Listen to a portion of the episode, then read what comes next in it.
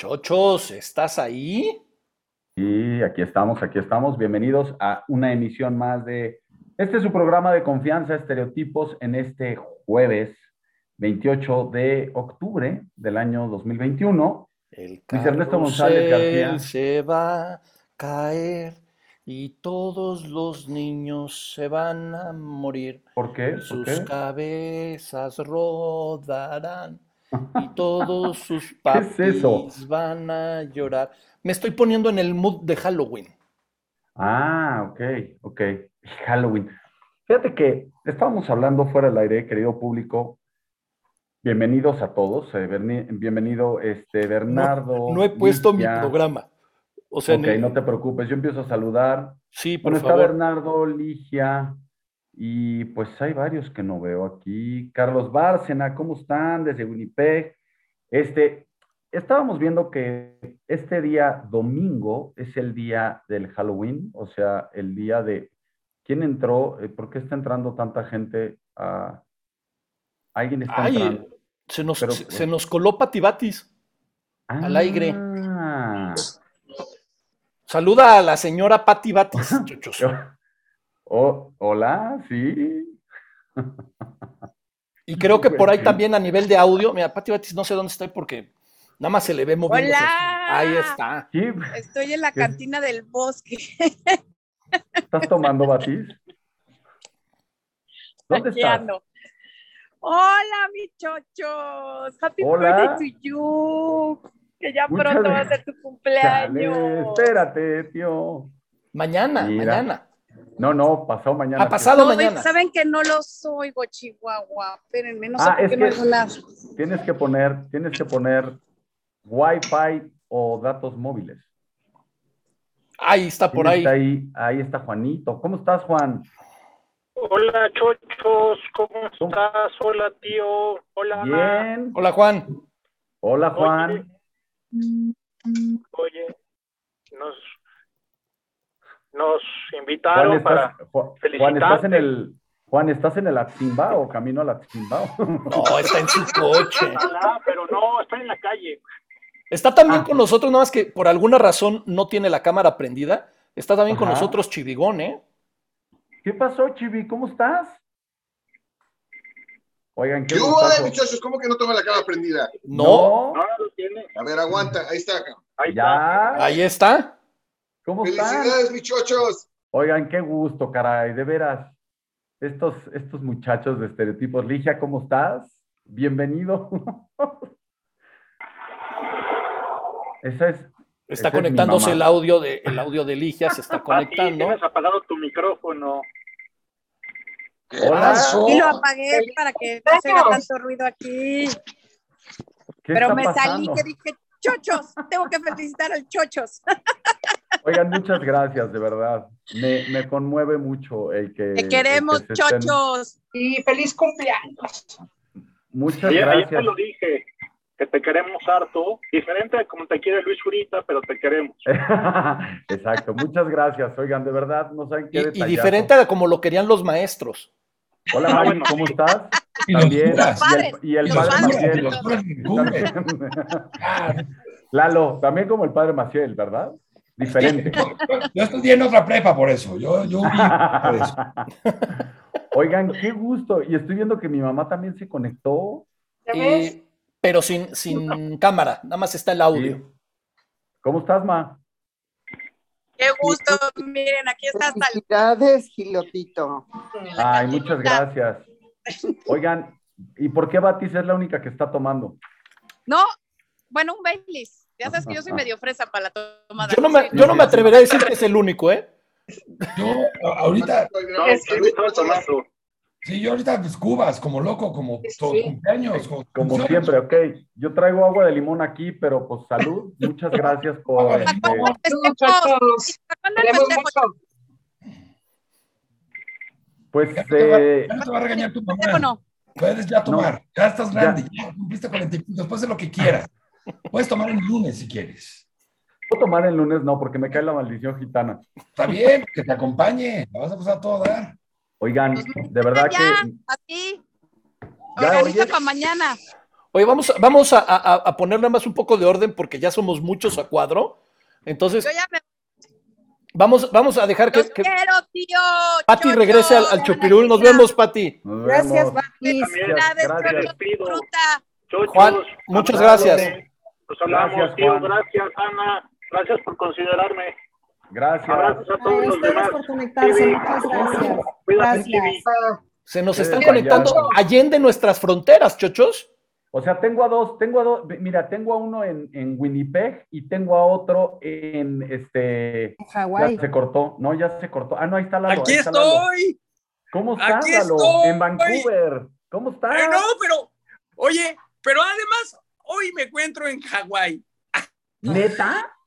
¡Sí! ¡Qué fregón! O sea, eh, estereotipos, Mi querido estereotipos ha traspasado fronteras y Chochos, hermano querido. Muchas gracias. Ahora, ahora sí me quedé sorprendido. Estamos llegando a Hawái, cabrón. Es en la isla de Kauai. En la isla Kauai? de Kauai. ¿Estás Ay. vacacionando? Estamos aquí muy a gusto, la verdad. Salúdame ¿eh? mucho a Bere. Disfruten Claro mucho. que sí. si mañana Claro. hay una erupción volcánica, ya sabemos que fue nuestra culpa. Pero, pero eso está todavía, mira, eso es una de las islas de aquel lado, o sea que acá no llega, no te preocupes. Con, con estereotipos todo es posible, Lalo.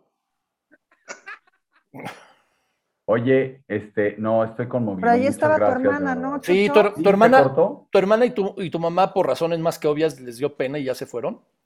Sí. Este, Oye, pero Es que toda la banda. de- oye, reconocer que son familia tuya al aire debe ser muy complicado. Mira, Chumpi ya se está conectando. es difícil. Se está conectando Guadalupe Paola. Guadalupe. Paola, ¿cómo estás? Con un abrazo enorme. Y por respeto a ti se puso cubrebocas. güey. ¿Dónde estás? Happy birthday, Chochi. Muchas gracias, muchas, muchas Pensé, gracias. Hola, pensé que no lo lograría, pero sí, aunque le da ¿Dónde pena a estás? mi criatura. ¿Eh? ¿Dónde estás? Eh, Estoy en Houston. Voy para allá, para la Ciudad de México. Ah, ok. No, bueno, pues es que. Pu- ¿Pura gente viajera? No, es lo que estoy viendo. Sí, sí, sí. Oye, La- Lalo está en Europa. Exacto. ¿Cómo Lalo está? Delgado está en Europa. espérate, espérate, porque esta es, esta es una, esta es una primicia, porque el Chivi sacó nada más y nada menos que a la dueña de sus quincenas. ¿Cómo están? Bien, llegando. ¿De dónde vienes llegando? Felicidades, feliz, feliz cumpleaños. Muchas gracias. Oye, ¿ya hay nieve, ya hay nieve en Winnipeg o todavía no? No, todavía no, pero ya casi. Pero ya mero se van a sumergir en la nieve. Este, así es que eso va a estar padre. Chompi, te deseo que regreses con bien de tu Igualmente, gracias, mi Chochi. No quería COVID. dejar de pasar. COVID, ponte el cubrebocas, por vida de Dios. Gracias, gracias, criatura. Sí. Les mando besos, lo mejor de lo mejor ya tendremos que festejar. Los quiero, Lich. Besos a todos, saludos. Me gracias. Todos, quiero. A todos. Lalo, Anita, espérate. eres lo máximo, como siempre, considerarme. Besos. Gracias, Ana, Saludos. Gracias por conectarse, mil gracias. Bye, Gracias. bye, se cuidan mucho. Ah, Gracias, Ligia. Lalo, nada más dime una. Gracias a todos. Gracias, Ligia. Gracias, Qué linda, Anita. de verdad. Dime, mi chochos. Oye, no, rápido. ¿Y nada más te vas a quedar ahí o vas a viajar por las islas? No, fíjate que nos venimos a pasar dos semanas casi por acá. Y ayer, ayer llegamos en, eh, en la noche, nos desvelamos fuerte, ya sabes cómo es el tema, ¿verdad? Y, y estamos aquí con unos queridos amigos. ¿Qué eh, hora es allá? Sí. Sí. ¿Qué horas son? Ahorita son las dos de la tarde, dos y piquito. Son cinco horas menos, ok, cinco Sí. horas menos. Sí. No, pues disfruta, te queda, te queda todavía un buen tramo del jueves. Y muy a gusto y bueno, ya, ya, el- ya para, en unos días nos regresaremos otra vez al frío y a la lluvia de Vancouver, ¿verdad? Pues ya, ¿qué te digo? Ha de estar bien contenta de que te fuiste a Hawái y te tuviste que conectar a un Zoom, ¿verdad? Pero no importa. Sal- Ah, sal- lo, lo ve como algo altruista. De corazón, por supuesto. Gracias, hermano, te lo agradezco mucho.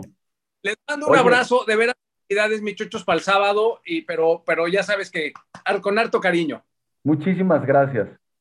¿eh? Eh. Mi querido tío, Un abrazo, Lalo. Ana, los quiero y gracias. Iguanas ranas. Oye, Chivigón, Los dejo también para que sigan con el programa. Lalo, muchas gracias. Lalo, Gracias, muchas mi querido gracias. Lalo. De verdad, te mando un abrazo y luego no, me tomo una cuba. en Al tono. pie del cañón. Por favor. Oye, Chivi, rápido, nada más, antes de que te vayas, Chivigón, ¿sabes que Lalo Diner vive en Vancouver y es una eminencia del, del tema de Spotify? Entonces ahí, ahí deberían de hacer algo. El Chivi vive... Claro, claro. No, el ya, ya, vive en ya lo tengo, Eduardo me mandó todas las listas, me mandó todas sus Sí. listas y las escucho todo el tiempo. Gracias. Algo Oye, ¿qué tal. ¿qué tal la nueva, la de los remixes? Esa me encanta. Da así como en el, en el mero lugar donde debe de dar.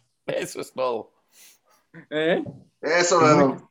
Oye, Lalo, Gracias. pues, Chochos, también te está felicitando mi mamá. Ay, muchas gracias, Eh, Ana, Ana oye, suya del tío. sí, claro. Ignacio, Chacón dice, pues no es hoy, pero felicidades. Gracias, Eh, Nacho. Que, Que por cierto, Bernardo también te, te felicita. Fue cumpleaños de, este, de Nacho hace tres días. Muchas gracias. Y también Este- tu hermana dice que desde Dubai te felicita Es que, Íñigo. es que Íñigo, mi sobrino, está trabajando en Por eso, Dubái. desde allá te manda. Internacional. ¿Qué qué internacionales de veras, eh? No, Sí. no, Me bueno. cae de madre. La única que no te felicita es sí. Ana. No, Ana, eh, Ana fue la que organizó todo. Anita, Sí, muchas Ana, gracias. de veras, eres, qué bárbara, qué detallazo. Y, y Pero no te ha felicitado. una cosa. Mil gracias. Felicidades, Chocho. Abrazo fuerte. Oye, pero Me es que además tengo que Me decir una debes el. Sky Lounge, pero de mí no te escapas. No, Nada más ya lo sé. Dejamos pasar unos días y de mí no te salvas, No, condenado. yo sé, ¿Eh? yo sé. Muchas gracias, Anita. Los Muchas de felicidades. Bueno, un abrazo fuerte y estamos, a- estamos en contacto eterno, ya saben. Disfruta, Sí, disfruta Lalo. las bailarinas con cocos, este, Sí. Lalo. Disfrútalo. Aloha, aloha, sí, exacto. Aloha. Bueno, aloha, exacto. Bye. Adiós, Bye. saludos, bye, bye. Oigan, gracias, de veras, caramba. Oye, Soy an- caramba, tío, muchas gracias. No, nada que agradecer, al contrario, es un placer. Nada más, antes, antes de, de pasar con nuestra invitada, que está hoy la gente de Menorá, que es una, una asociación que, que ayuda a la gente que, que tiene broncas con tema de violencia y eso. Y nada más Sí. quiero que resuelves una duda. ¿Cómo te dijo tu mamá? Gilotito. Gilotito. Sí, es que es una historia un poco larga, pero es que mi mamá dice que ella es la hija del maíz, entonces los, los maíces tienen gilotitos, que son los, como los pequeños granitos. Entonces, en las mañanas, en las mañanas cuando saluda, este, dice buenos días gilotitos, o sea, a ella, a, a todos sus hijos. Qué bonito, Por qué eso lo bonito. dice así. Pero bueno, Oye, vamos a, darle paso. muchas a- gracias. No, nada Sí. que agradecer, pero vamos a entrar a un tema, después de tanta alegría, Sí. vamos a pasar a un sí, tema no tan alegre, pero muy importante, que es eh, la violencia. La violencia en todos, en todos los sentidos. Y para eso está la gente de Menorá, que es una, una asociación que se encarga de ayudar, pero no, no hagamos más preámbulos, que ya nos llevamos un rato, y vamos a darle paso a Ronith Aaron, que es representante de Menorá, para que nos platique mucho de este tema y podamos resolver todas las, las dudas que haya. Hola, Ronit.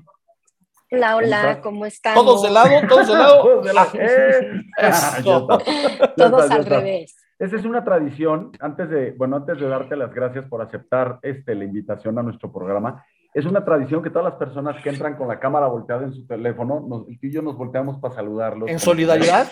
Exactamente. Oye, mil gracias por estar en Estereotipos, de verdad estamos bien agradecidos porque, este, además porque sabemos que estás ahorita en una situación un poco más compleja, este, Gracias. y, y te agradecemos enormemente tu tiempo y tu conocimiento. Bienvenido. a Muchísimas gracias. Gracias a los dos. No, este, gracias por la invitación y la verdad es un placer estar con ustedes. Ya platicamos un ratito y bueno, ya vi que es como algo así muy alivianado, muy rico. Eh, les agradezco mucho la, la invitación, pero más que nada les agradezco el abrir espacios para hablar de este tema, que Claro. sigue siendo un tema tabú, sigue siendo un tema estereotipado, estigmatizado. eh, entonces, la verdad, el agradecimiento va para ustedes. Y, y precisamente por ahí queremos empezar, Ronnie.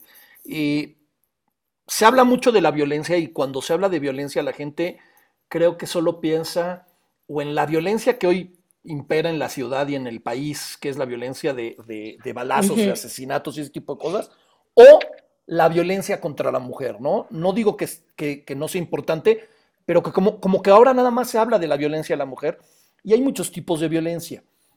Y para eso surge Menorá. Entonces, ¿qué mejor manera de empezar que nos cuentes qué es Menorá, cómo surge y quién es Ronnie Daron?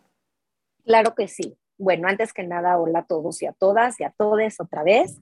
Eh, vamos a empezar platicando un poquito de Menorá. Asociación Menorá es una institución sin fines de lucro que ofrece alternativas tanto para la prevención como para la atención hacia cualquier tipo de violencia. Eh, es, una, es una asociación en donde es completamente confidencial. Es una asociación que nace como parte de la comunidad judío-mexicana, pero es muy importante eh, mencionar que atiende a personas dentro y fuera de la comunidad judía mexicana. Eh, es una asociación abierta, completamente confidencial, en donde trabajamos un grupo multidisciplinario, eso quiere decir, trabajamos personas con diferentes especialidades, desde terapeutas, con todos los enfoques posibles, eh, abogados, eh, eh, trabajadores sociales.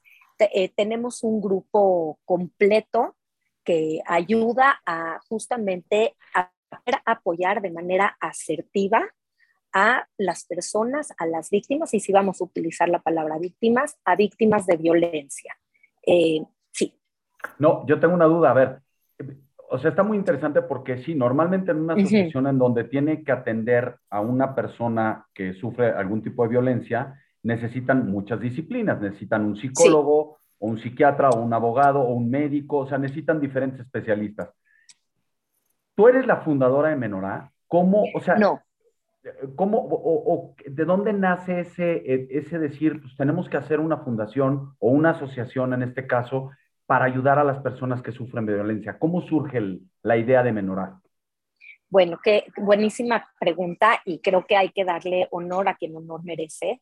Para nada soy la fundadora de Menorá, al contrario, soy de las personas que eh, no podríamos decir de las nuevas adquisiciones porque ya tenemos un rato trabajando en Menorá, pero soy eh, de las personas que se han incluido al equipo multidisciplinario en los últimos tiempos. Estamos hablando, yo llevo trabajando en la institución alrededor de dos años. De hecho, eh, me preparé antes de la pandemia e incursioné en, en Menora ya como el equipo terapéutico durante la pandemia. Pero Menora es una institución que nace no, eh, por un grupo de mujeres que notan esta necesidad a nivel comunitario, no solamente a nivel comunitario eh, judío, sino a nivel comunitario país, como, comunidad como tal, eh, como sociedad, en donde se atreven a hablar del tema. Y sí quiero mencionar la palabra atreverse a hablar del tema, porque hoy por hoy tenemos espacios mucho más abiertos, medios eh, que apoyan, medios que están dispuestos como ustedes a darnos eh, estos momentos, estos espacios de conversación, pero en el momento en que surge Menorá, surge como un grupo eh, contracorriente, como un grupo que se atreve a decir, esto está pasando y esto está pasando en nuestras familias, en estas familias que conocemos, en estas familias en donde chance no nos gusta voltear a ver que podemos ser nosotros, Siempre es más fácil ver qué le pasa al vecino, qué le pasa al, al que no conozco, a saber que este ciclo de violencia está adentro de mi propia familia, adentro de mi propia casa.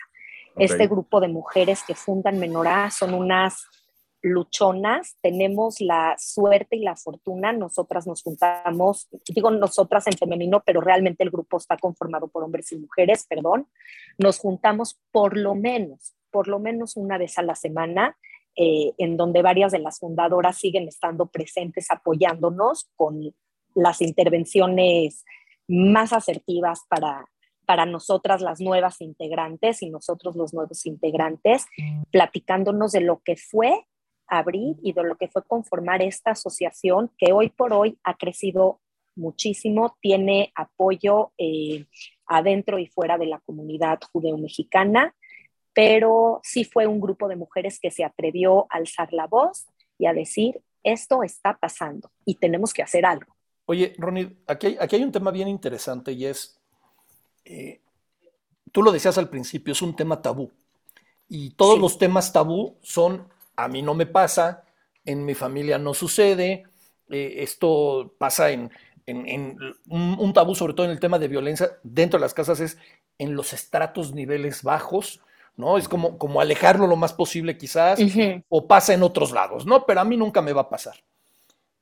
La primera pregunta y la más importante para entender de violencia es, ¿cuántos tipos de violencia existen? ¿Cómo identificar Bueno. la violencia? muy importante. Podemos platicar algún, eh, hoy de algunos tipos de, viol- de violencia puntual, pero ellos eh, puntuales me refiero como que tienen nombre, tienen nombre y apellido, pero eh, conforme, ahí sí les hablo un poquito de mi experiencia. Conforme yo he estado más inmersa en el mundo del trabajo, de- del trabajo con víctimas de violencia, te das cuenta que hay tantos tipos de violencia que probablemente ni siquiera eh, alcanzarían los nombres que contamos ahora para encasillarlos. La violencia no respeta credo, no respeta religión, no respeta nivel socioeconómico, nivel sociocultural. La, la violencia está en todas partes. A veces de manera muy evidente, como lo que, lo que estabas diciendo tú, tío, o sea, esta parte do- en donde la violencia física la vemos, ¿no? Está ahí, eh, alguien puede ser víctima de violencia física y hay como, no siempre, pero la mayor parte de las veces hay una prueba, ¿no? Eh, eh, eh, me pegaron, tengo un moretón, estoy lastimada, hay una parte de mi cuerpo que demuestra, que connota esta violencia de la que fui víctima, este abuso que, sufrí que es lo que comúnmente conocemos como violencia, la parte de violencia o de maltrato físico. Pero la realidad es que la violencia se esconde de muchísimas formas. Eh, no es tan evidente. Si fuera tan evidente, tampoco sería un tema tan complejo como ahora vamos a platicar. Es un tema muy complejo y, y no estoy dejando la pregunta de por qué es un tema tabú. Ahorita que hablemos de la complejidad de la violencia, ojalá pueda transmitir el por qué es, es un tema tabú. Tiene que ver con la complejidad de, del ciclo de la violencia. Pero la violencia puede estar en cualquier medio, en el medio familiar, en el medio laboral, en las calles, como bien dijiste, vivimos en una ciudad, en un país tristemente muy violento, en las escuelas, que, ojalá podamos tocar el punto ahorita también en algún momento, ¿no? De, de este famoso tema de bullying, que por lo menos ya tiene nombre, pero en donde hay situaciones sumamente violentas o sumamente amenazantes para los niños, para los jóvenes dentro de sus medios escolares. Y, y sí, eh, dentro de, del tema de la violencia podemos hablar de la violencia psicológica, que no se ve, no, no, no hay una, una evidencia, no hay una Económica. prueba si alguien la, de la violencia económica, de la violencia de género, como bien también mencionaron al inicio del programa. Eh, tenemos, mira, justo aquí los Oye, te tengo decir, hasta te voy a decir una cosa. Fíjate la violencia tuve- sexual, obviamente. Yo tuve una experiencia, perdón, yo tuve una experiencia eh, bastante curiosa porque uno de mis hijos, cuando estaba muy pequeño, se cayó de un columpio y se lastimó la cara. O sea, se- no metió las manos, se raspó la cara. Sí. Lo llevé al pediatra para que lo revisara y entonces el pediatra preguntó, ¿qué le pasó? ¿Qué, qué te pasó? Y yo contesté, no, es que se cayó de un columpio y me dijo, no te pregunté a ti. O sea, Bien. me dejó Bien. frío, pero dije, bien preguntado. Claro, le está preguntando al niño. Y el niño contestó, pues es que me caí de un columpio y no metí las manos. Y entonces dijo, ah, ok. Y luego el doctor se volteó y me dijo, perdón, pero he visto muchas cosas. O sea, Que, mis respetos, ¿estás de acuerdo? Porque, mis respetos. Porque eh, muchas veces, a lo mejor el niño, en este caso que estoy hablando de un niño, es abusado por sus propios padres y el niño no tiene ni siquiera la voz para hablar de, de, ese abuso, de esa violencia contra él, ¿no? O sea, quería como complementar un poco el tema de que hay miles. Hoy en la mañana veía en las noticias que un hombre fue detenido porque golpeaba a su mamá de 85 años.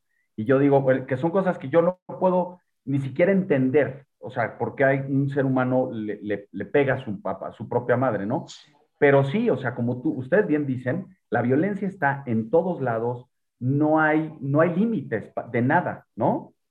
no hay límites y ahora que dices esto, Chocho, es muy importante porque pensando y platicando un poquito sobre qué temas íbamos a abordar en el programa, la verdad es de que es un tema amplio, es un tema complejo, sí también men- hacer mención de estos grupos más vulnerables a sufrir violencia.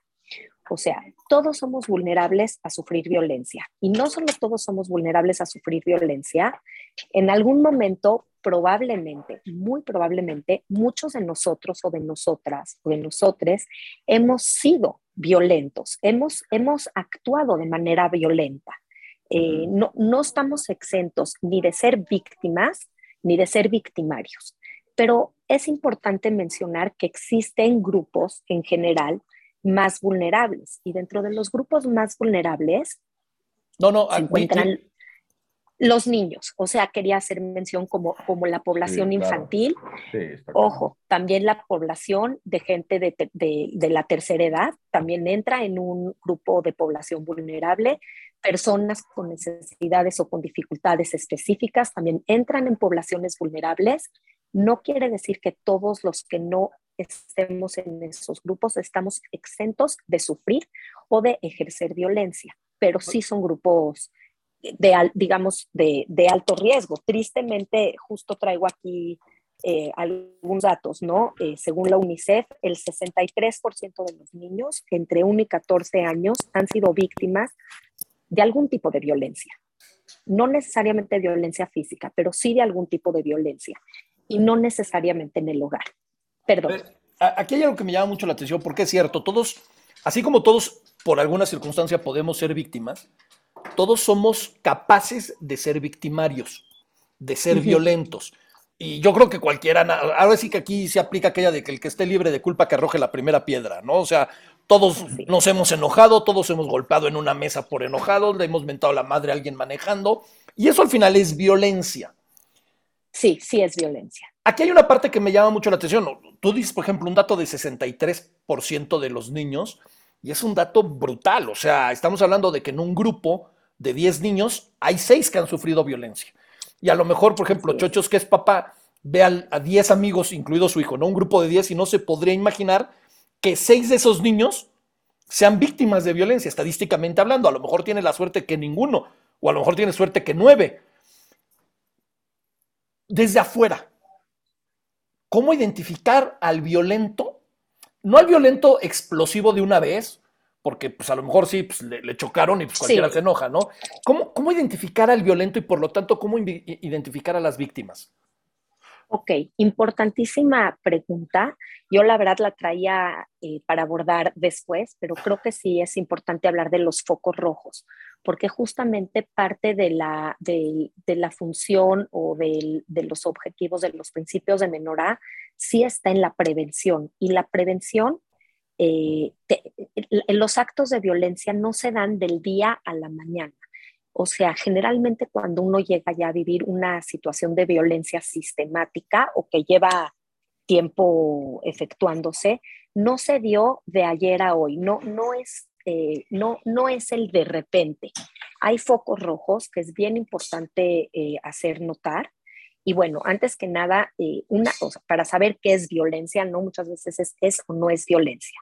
Violencia es todo acto que ejerce una persona sobre otra persona o sobre un grupo de personas o un grupo de personas sobre otro grupo de personas que implique una amenaza, ya sea a la integridad física, a la integridad emocional o psicológica o a la integridad espiritual de una persona.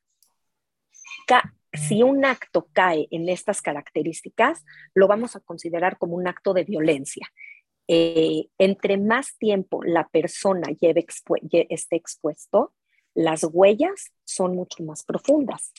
Y entre más chiquitos, todos aquellos que fuimos víctimas o que estuvimos expuestos a violencia, es muy importante saber que dejó que, estos actos de, de violencia o esta violencia de cual fuimos víctimas dejó huellas en nosotros. No hay persona que haya sido víctima de violencia que no tenga huella.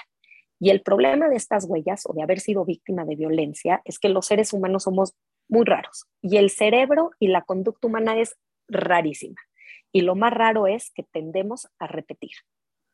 ¿Qué quiere decir? Que si un niño o una niña fue víctima de violencia de chiquito o de chiquita, muy probablemente va a repetir ese patrón en su adolescencia o en su vida adulta o incluso en su misma niñez. Sí.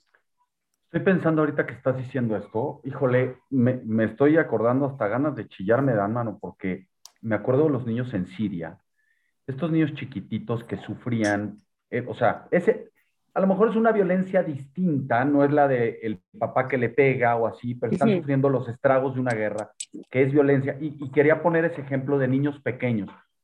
Un niño pequeño que sufre violencia, sea, sea en su casa, sea, pero que sea violencia eh, cotidiana, le voy a llamar cotidiana, o sea, Sí. repetitiva, o un niño que vive dentro de una guerra, ¿cómo queda? O sea, ¿tiene, tiene posibilidades? O sea, nosotros vivimos en una generación en donde te tocaba la chancla, el cinturón, o sea, e- esa era la forma, ¿no? Esa era la forma. Y, y- y yo he platicado esto muchas veces con mi esposa y con amigos, y hoy a mí no se me ocurre ni por aquí ponerle una mano encima a uno de mis hijos. Pero, Pero no te por- diario. pues quién sabe si me portaba mal, pero lo que te quiero decir, o sea, la pregunta concreta es, un niño que sufre violencia, ¿se puede eh, cicatrizar ese, ese, esa herida que tiene o, o de plano ya no hay para atrás, ya no hay vuelta para atrás? Ok, muy, muy interesante. Mira, le estás preguntando al final eh, a una persona en donde siempre creo en la, en la posibilidad del cambio, en la posibilidad de la transformación y en la posibilidad de sanación. Pero el hablar de la posibilidad de sanación y realmente creo que, que los seres humanos bien trabajados, con un buen equipo, eh, con un buen grupo de apoyo, tenemos la posibilidad de sanar pero la posibilidad de sanar no implica o no significa que no deje huellas en nosotros.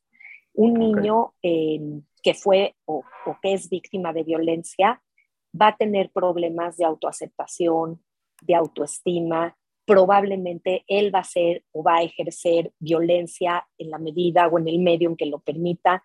No es poco común ver en los colegios que el bully sufre de abuso o de acoso o de algún tipo de acoso en su casa, en su familia o en algún otro ambiente y lo repite en la escuela.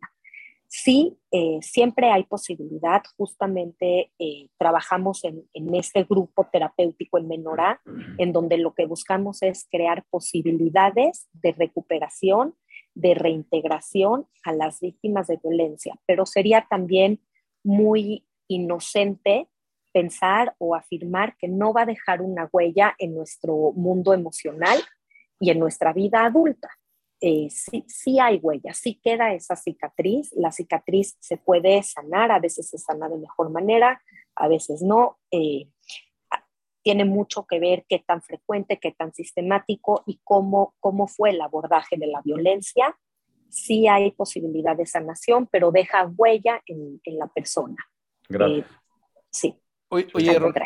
Rodri, aquí evidentemente, eh, y, y es a donde nos vamos a ir en- este, metiendo, ¿no? A conocer estas violencias y de la mano, si me permites decirlo así, con lo que hace Menorá. Porque decir un hombre le pega a una mujer es violencia, bueno, pues eso creo que todo el mundo lo sabe, ¿no? O sea, Sí. pero también hay mujeres que le pegan al hombre. Lo que pasa es que está menos de moda, déjame decirlo así. No digo que esté bien pegarle a la mujer, claro que no, pero tampoco está bien pegarle al hombre. Eh, es más raro, sí sería raro que dijera un papá que sufre de violencia por parte de su hijo niño, pero a lo mejor hay niños que fueron violentados por su papá y ahora que los papás están en la tercera edad, sufren de alguna manera violencia por parte de sus hijos, o una especie como de venganza, ¿no? Que es parte de esta, esta cicatriz de la que hablas. Y por lo tanto, la importancia de, de trabajar con expertos en el tema. Nada más quiero hacer un comentario que nos está haciendo Carlos Bárcena, que él vive en, en- en Canadá, y dice, eh, está hablando de lo, que, de lo que explicas, dice, qué buenísima explicación. Dice, por ley aquí en Canadá, que lo que cuenta no es la intención al decirlo, sino cómo se recibe, el impacto en lo personal.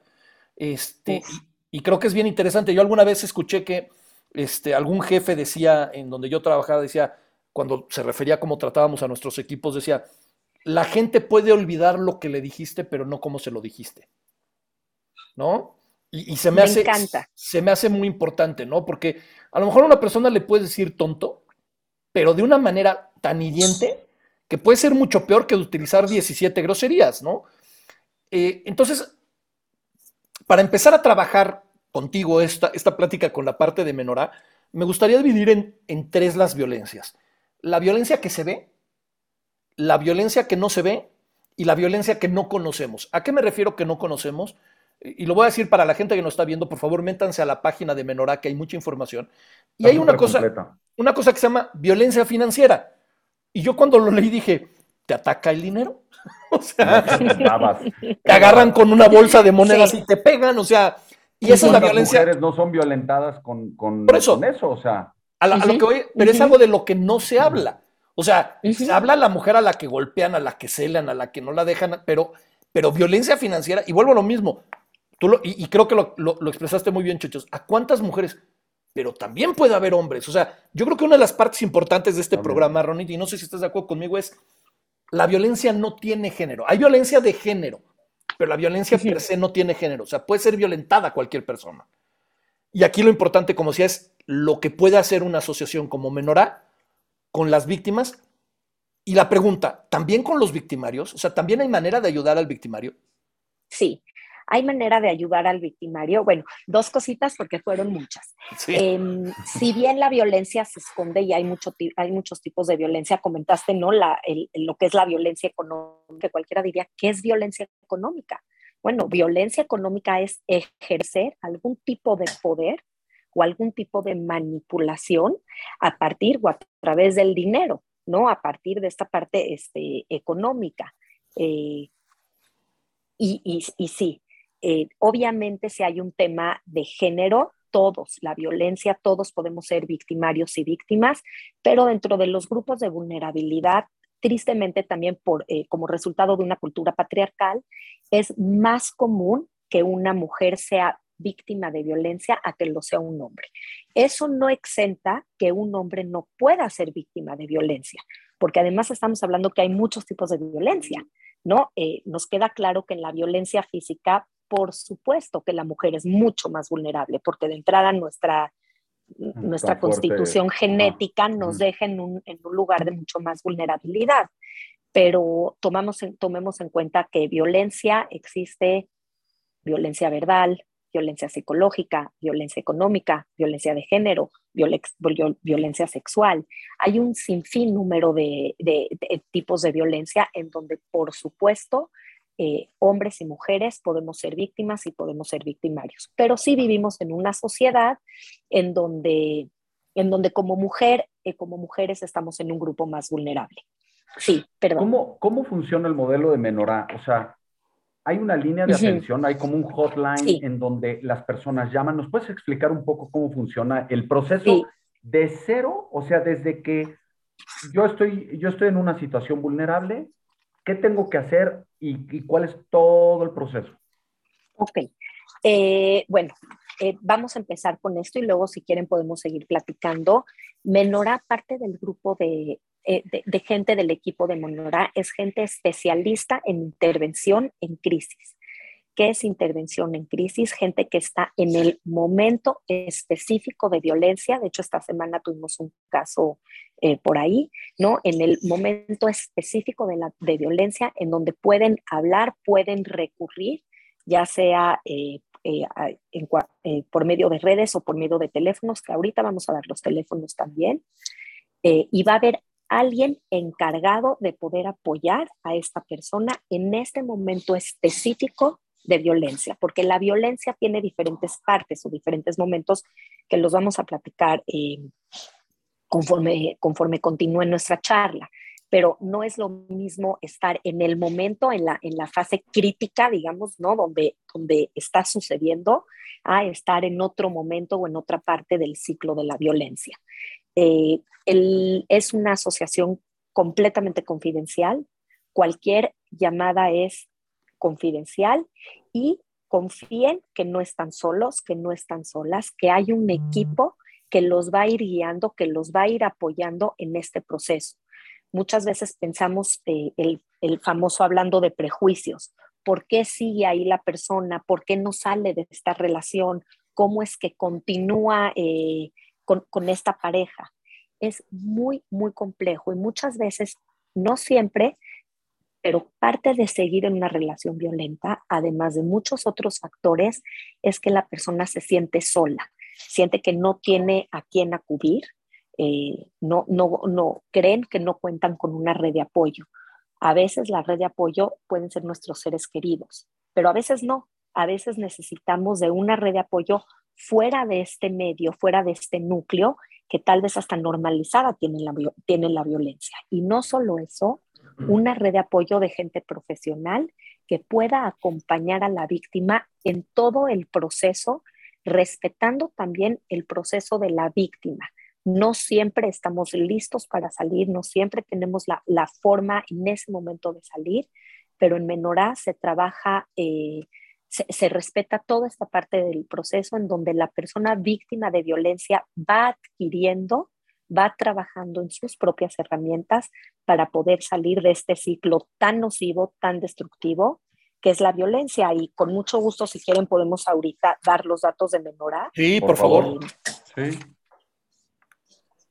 A ver, los traemos por aquí. No, lo, bueno. que, eh, lo, que, estaba viendo en lo que, en lo que Ronnie busca los datos, este, sí. es increíble porque muchas veces en, en, relaciones de pareja, tú puedes estar viendo cómo maltratan a una mujer y te dicen, no, no, espérame, el único que me maltrata es mi marido. O sea, el único que me puede pegar es mi marido. Ese es dos.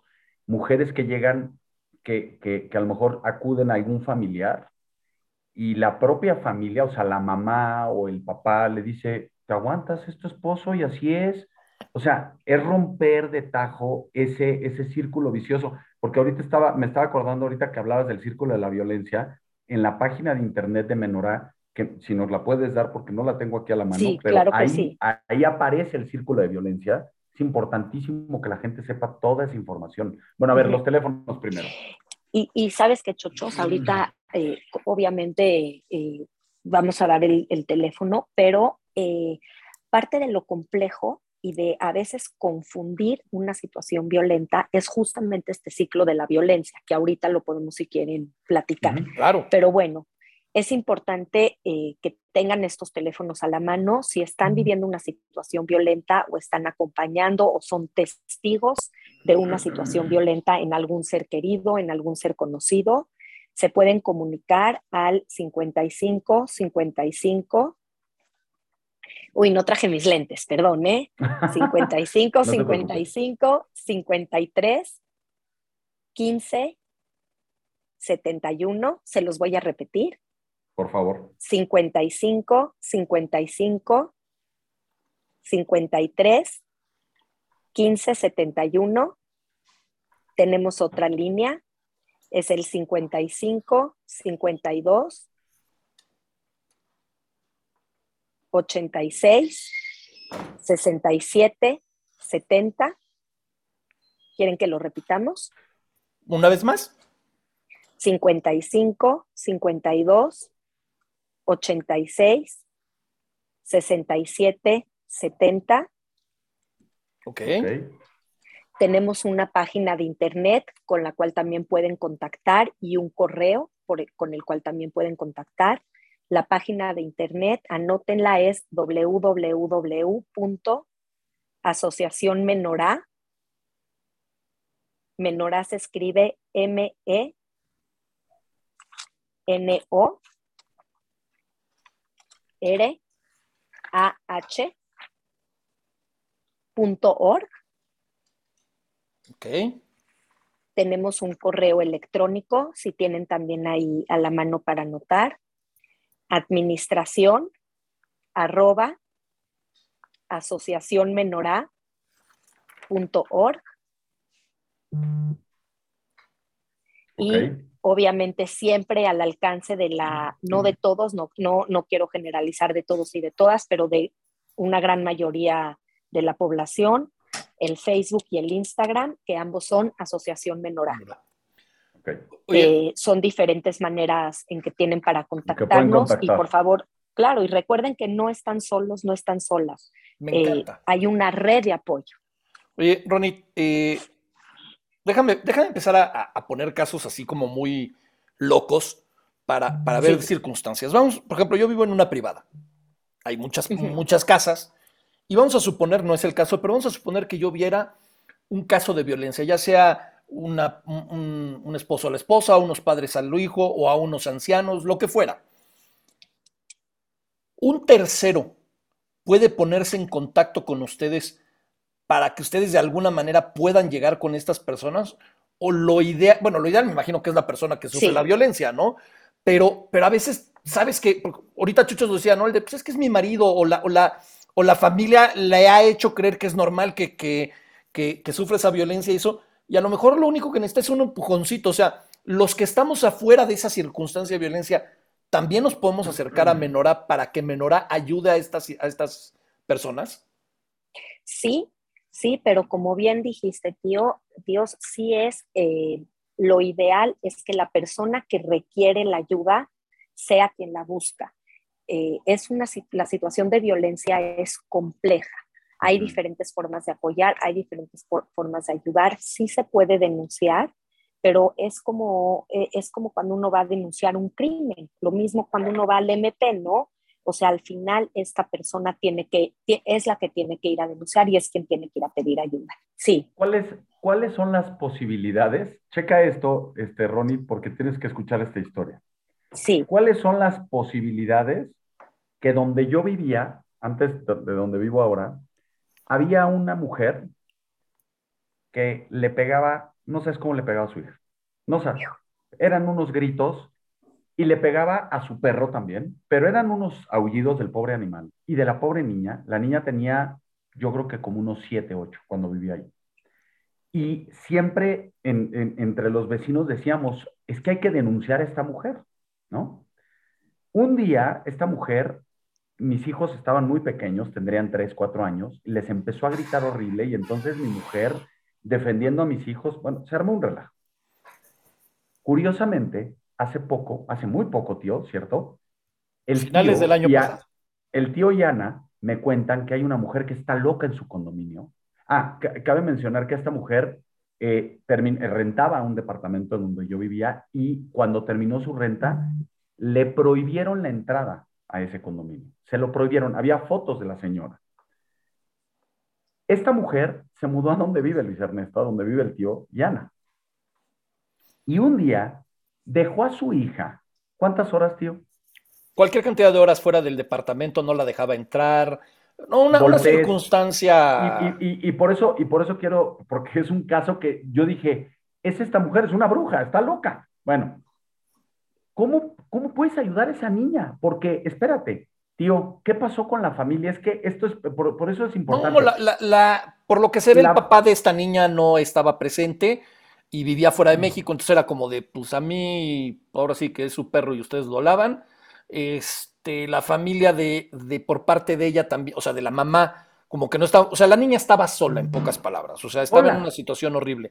Y la dejó, o sea, días, así prácticamente podríamos Ah, decir dice, días, sí, claro, Ana está diciendo, la dejó días viviendo en las áreas en comunes. las áreas comunes Días. del condominio. sea, entonces, por eso, por eso mi pregunta, cuando ves algo así, sabes que la niña no va a hablar. Digo, siempre, No, puedes no va a dejar- hablar. siempre puedes dejarle el papelito con los datos de menora y decir, voy a dejar esto por aquí por si alguien se le ofrece.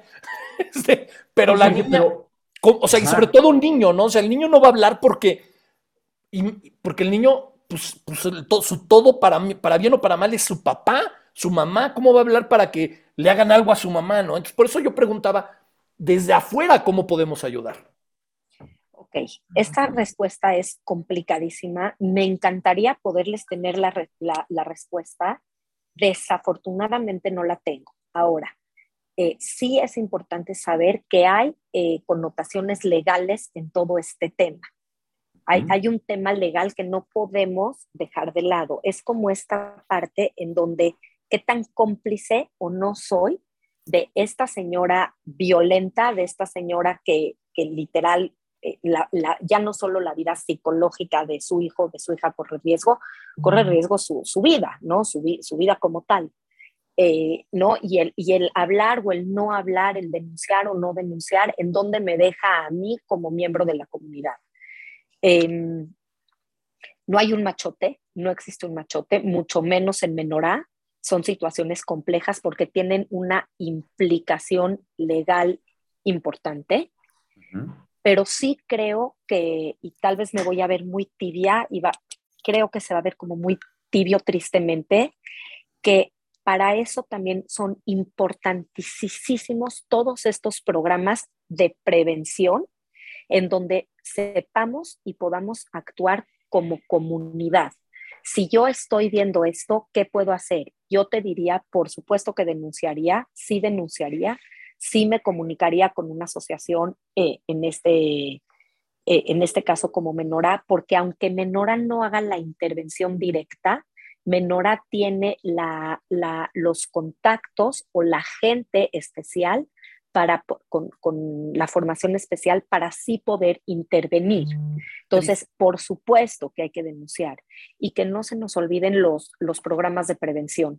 Eh, los programas de, tristemente te escucho. Tristemente no conocíamos a Menorá, y lo digo de verdad, ¿eh? No, no conocíamos sí, a, a es, Menorá. Es, que es justo eso lo que te iba a decir, tío. Porque, porque a lo mejor una... haberles presentado la situación, más allá de, ahora sí que caigan en la casa y saquen a la niña, pero a lo mejor es de, a ver, espérame, sabemos por dónde mover o te ayudamos a hacer una denuncia. Sí. O sea, creo que esa es una parte muy importante, saber que Menorá no nada más es una oreja para oír al violentado, a la víctima. No. No, no es no, el llora no. en mi hombro, es, No. es, un- es una asociación de acción y eso creo que es bien importante, ¿no?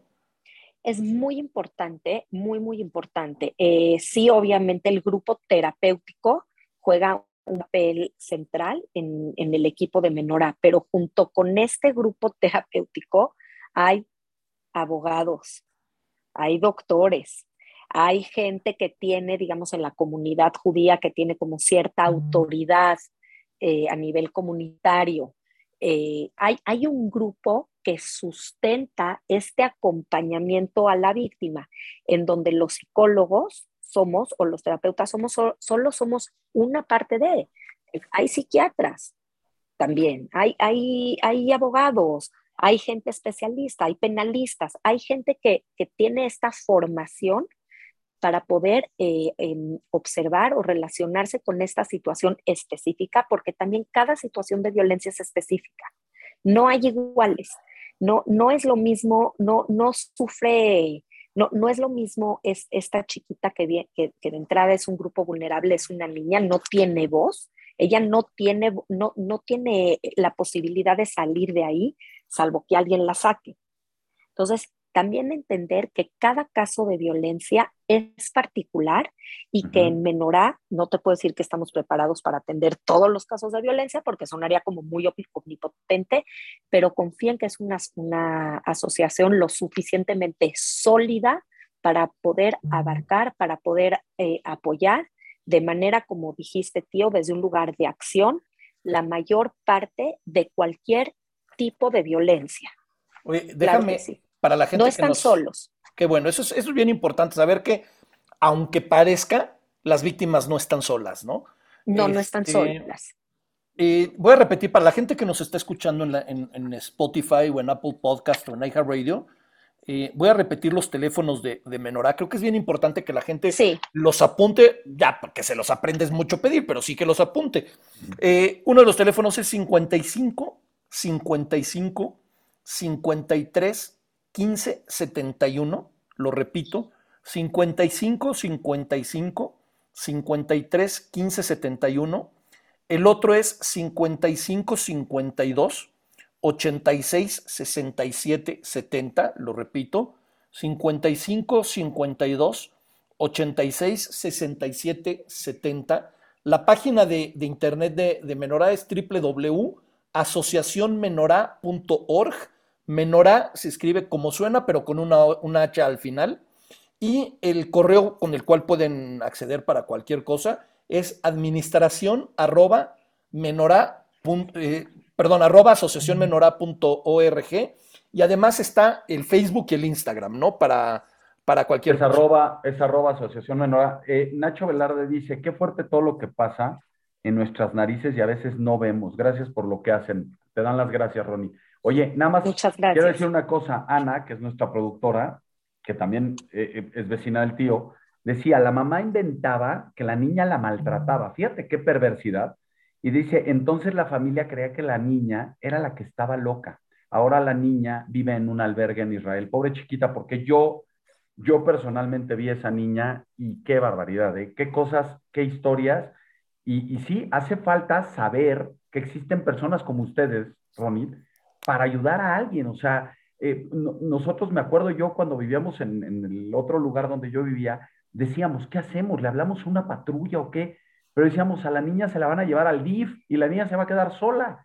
Entonces, ¿qué? O sea, qué difícil, ¿no? O sea, qué difícil es, complejo. como- es muy complejo y como bien dices, cada circunstancia es un mundo, es un mundo independiente del por qué, el cómo, el, el, el quién apoya a esa persona, esa niña en este caso, por ejemplo, que no tenía quien la apoyara. Qué difícil. Ahora, me gustaría entrar, Ronnie, en el círculo de la violencia Claro para que que, lo identifiquemos. Ayúdanos, por Sí. favor, así como libro de texto, a identificar el ciclo de la violencia, por favor. Ok, y muy importante. Eh, creo que ahorita que platiquemos del ciclo de la violencia, puede quedar también clarificado otro concepto que vamos a meter por ahí que se llama el gaslighting. Tú en algún momento, Chochos, dijiste, eh, ahora se oye más esa palabra, pero, pero no, no, e- esta palabra no, no era como del, ni siquiera era del vocabulario común del grupo del- de, de los terapeutas, que ahorita vamos a platicar, pero cuando dijiste, no, esta mamá hacía creer que la niña era la que la, que la maltrataba, que además qué irónico porque qué niña de siete años puede maltratar a una mujer de no sé cuántos años haya tenido esta persona, e- e- e- esta, esta persona indeseable. Pero bueno, em, eh, importante que dentro de la parte compleja del ciclo de la violencia o, de la violencia en sí es que el violentador tiene esta, la mayor parte de las veces, tiene esta capacidad de hacer creer a la víctima o que está exagerando o que está loca o que esto no está pasando o que ella se lo está imaginando o que es sobresensible. Esta capacidad es una manipulación. La palabra creo que más asertiva sería como una manipulación perfecta, desafortunadamente, en donde la víctima empieza a dudar de sí misma. Eh, es, es una, es como una mentira, pero una mentira muy bien elaborada, o sea, desde un lugar, ajá, muy manipulador, es todo un proceso psicológico en donde lo que pasa es que la víctima se confunde, ¿no? Ha- Hay una confusión, o sea, estaré exagerando, además de las lealtades, que no me acuerdo quién de los dos o si los dos mencionaron, ¿no? Cómo yo voy a acusar a mi mamá, cómo yo voy a acusar a mi pareja eh, y las consecuencias, ¿no? Porque el hablar de esta violencia también implicaría que cómo yo puedo seguir en esta relación. Entonces, que hay que acordarnos que los seres humanos, como dijimos, somos muy complejos y también tenemos un mundo inconsciente. Un mundo inconsciente es el que no se ve tan aparentemente, pero está guardadito y a veces también actuamos desde ahí. Entonces, estas lealtades de no puedo yo acusar a mi mamá, no puedo yo acusar a este jefe, yo, este jefe me da trabajo, ¿no? En el caso de mobbing, que es otro tipo de violencia que ahora tiene nombre, violencia en el ámbito familiar se llama mobbing, eh, perdón, en el ámbito laboral. En el disculpe laboral. en el ámbito laboral se llama mobbing, ¿no? Hay un tema de lealtades eh, aunado a, a una, a un complejo psicológico de manipulación, con, que es el gaslighting, en donde dudo, llega un momento en donde dudo de mí. Hay, hay este tema en donde sí, será, no será, estaré exagerando, no estaré exagerando. Es, es, y es muy violento, es parte del mismo abuso. Y bueno, y si quieren podemos platicar un poquito del ciclo. Sí, por favor. Si pudiéramos imaginarnos la violencia como un ciclo, vamos a pensar en un círculo. Y en un círculo en donde hay tres fases, pero que sepamos que estas tres fases están interconectadas. Primero vamos a tener, y digo primero, pero acuérdense que es un círculo. Es Ujú. muy difícil, eh, Un un- una fase va a final. conllevar a la otra, exactamente. O sea, es que fue antes el huevo o el huevo La o las gallina. gallinas. Un poquito así Ujú. funcionan los ciclos. El huevo. Eh, bueno, pero vamos sigamos. a. eh, eh, exacto. Es que cien- científicamente está Ok. No te, comprobado, no te pero bueno. tío, no te distraigas, no te distraigas, tío. Bueno, pero hablando del huevo y de la gallina, entonces la fase, la fase inicial la vamos a, a llamar como una fase de tensión, en donde se empie- ahora sí se empiezan a, a- a- coser estos, estas incomodidades, estos eh, malentendidos, empieza a haber una tensión en la dinámica. Vamos a imaginarnos una pareja, porque a veces es como lo más, lo más fácil, pero eso se da en cualquier relación violencia, eh, en cualquier relación violenta, en donde empieza a haber una tensión inminente. Ahí está, se empieza a cocinar, a cocinar, a cocinar. Luego viene la fase de agresión, que es como lo que conocemos como la violencia, el golpe, el grito, el maltrato como tal. Pero luego... Perdón, aquí para, para ubicar en esta etapa de la agresión, más allá de la violencia física, toda la psicológica, o sea, las amenazas, el, el te voy a hacer, el, el- el hacer vivir a una persona en tensión, entraría dentro de esta etapa de agresión. O sea, bueno, Sí. pasó ya Sí, de, la, de la tensión, ¿no? Claro. Claro, por eso, por eso es, es tan difícil y tan complejo el proceso de la violencia, porque en la violencia física incluso el ciclo es muy evidente, muy, muy evidente, porque está el maltrato físico. Pero qué interesante eso que estás diciendo, tío, porque en la violencia psicológica o en la violencia verbal, también la agresión es parte de la tensión. Por eso es tan difícil separarlo tan claro puedes en- como, como etapas, porque la misma violencia psicológica, la misma amenaza o Están la como misma manipulación, exactamente, está entre la fase de la tensión y, e inminentemente en la fase de agresión. Y luego viene, una vez que se da el acto violento como tal, el golpe, el maltrato, este, el, el acto que podemos como ver, aunque a veces es invisible, viene otra etapa en la mayor parte de, de los momen- de, de las relaciones violentas, en donde le vamos a llamar la etapa de la luna de miel, la fase del arrepentimiento. Y esta fase confunde muchísimo. ¿no? Cuando hablamos de esta etapa de, pero ¿cómo sigue llevándose con esta persona pensando que son amigas? ¿O cómo sigue con esta pareja pensando que es este, una relación amorosa? ¿O cómo sigue en este trabajo pensando que es un jefe que abusa de, de, de alguien que, eh, de alguna persona empleada en, en, en su medio laboral? La fase de la luna de miel o la fase del arrepentimiento es una fase que confunde muchísimo. Confunde mucho a la víctima, porque hay una reconquista, hay una parte en donde el perdón, las flores, el lo siento, el nunca va a volver a pasar, el de verdad pasó una vez y no se va a repetir y tú no te lo mereces y yo soy un tonto y yo soy un, un malvado y no puedo creer que me vuelva a suceder, pero yo a ti te amo y eres la, la, luz de mi vida y nunca va a volver a suceder, confunde desafortunadamente hay, hay, una cosa que en psicología llamamos es, es, disonancia cognitiva. Empieza a haber una confusión. Por un lado, esta persona me maltrata, eh, es abusiva conmigo, ya lo logré detectar, pero por el otro lado me conquista, me, me ama, me hace sentir que me quiere. Entonces, eso complica demasiado eh, el, el, poder salir a veces de este, de este ciclo violento, ¿no?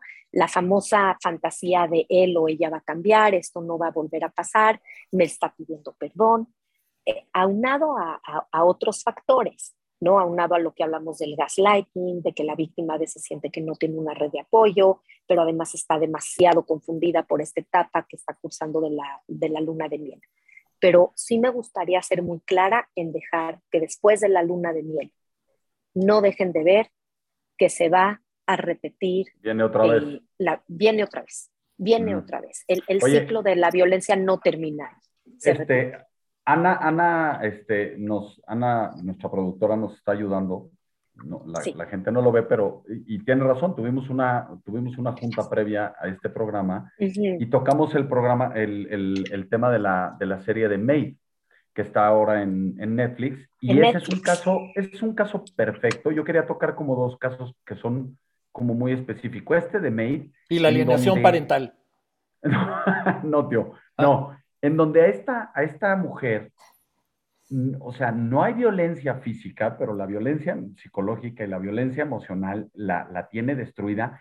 Afortunadamente llega a un lugar donde la pueden, eh, bueno, lo intenta primero, o sea, no les voy a contar la serie para que la vean, pero sí, o sea, viene esa fase que perfectamente le estás diciendo tal cual, Ronit, que es primero esa, esa parte donde se empieza como a calentar este cultivo o este, esta fase violenta, ¿no? O sea, uh -huh. el calentamiento de esto. luego viene la fase violenta, que es cuando hay la explosión, los golpes o la agresión de cualquier tipo, y luego viene el, no, oye, perdón, este, híjole, es que me agarraste en mis cinco minutos y, y no quería, y luego vuelve, y luego vuelve. Y ahora también te quería preguntar una cosa, ¿ustedes han recibido en, en Menorá llamadas o, eh, porque hablan mucho de la señal esta que ahora hacen las mujeres que cuando no pueden hablar porque están con el victimario, que están, o sea, ustedes han vivido este tipo de experiencias con... Se abre con la mano, mujeres? se cierra y luego se cierra. Se cierra. Eh, tristemente hemos recibido cualquier situación que te puedas imaginar, porque la violencia no, permite, no perdona, la violencia está ahí y está mucho más frecuente de lo que nos, nos podemos imaginar. Eh. Y yo siempre digo que hoy por hoy, qué maravilla el, tema de redes, ¿no? Uno siempre Sí, claro. puede estar diciendo, estoy en Facebook, estoy en Instagram, pero lo que estoy haciendo es que estoy mandando un mensaje de ayuda. Y lo que se ve en mi teléfono es Instagram, pero lo que está atrás de este teléfono es, estoy pidiendo ayuda, estoy diciendo rescate, por favor. Eh, me choca hablar mal de redes, por eso cuando hablamos mal de redes y no soy la más fan, no, siempre ver esto que estamos haciendo gracias a redes, estos espacios de conversación y estas ayudas en situación de crisis que no contábamos con ellas y que hoy están, hoy están ahí. Ah, ahí Se han siempre- denunciado muchos actos violentos eh, Gracias en, a en eso. redes y en Instagram. Sí, sí, sí, sí. La- Las redes per se no son malas, es el uso que se les dé. ¿no? Para nada. Al Este, contrario. Enos aquí. Claro, me- mejor ejemplo. Oye, yo soy, aunque no lo parezca, soy una persona que trata de ver que quizás al final del túnel hay una luz, aunque ya me dijeron que es un tren que viene en sentido contrario y a toda velocidad. Pero evidentemente hay que ayudar a las víctimas, eso me queda clarísimo, ¿no? O sea, sea niño, sea anciano, sea mujer, sea hombre, este, sea quien sea. Pero yo creo que también hay que ayudar a la- a la- al victimario. O sea, eh, voy a poner un ejemplo. El papá que está pasando una etapa muy mala, por la razón que sea, sobre todo ahora con todo lo de la pandemia, a lo mejor perdió el trabajo, es una persona que por la vida que tuvo y por la educación que tuvo nunca le supieron enseñar cómo manejar sus emociones, tiene un nivel de inteligencia emocional muy, muy bajo, vamos a decirlo así. Y, le resulta muy fácil callar al hijo con gritos y a lo mejor alguna que otra bofetada en algún momento y eso, y está siendo violento con el niño. A lo mejor la- el papá no es una mala persona.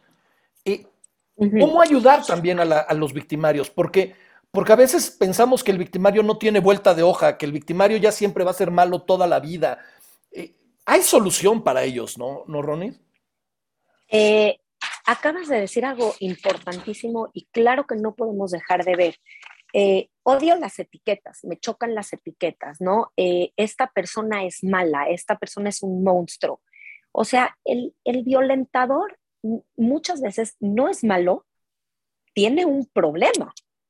Otras veces tiene una personalidad un poco más psicopática, sí, pero no se vayan a imaginar al, al- al violentador o al victimario como el monstruo que se van a encontrar en la calle. No, no, no. O sea, el victimario se ve como cualquiera de nosotros, está en, probablemente en, a nivel laboral eh, eh, ocupando puestos importantes, eh, no, no, no tiene una forma específica.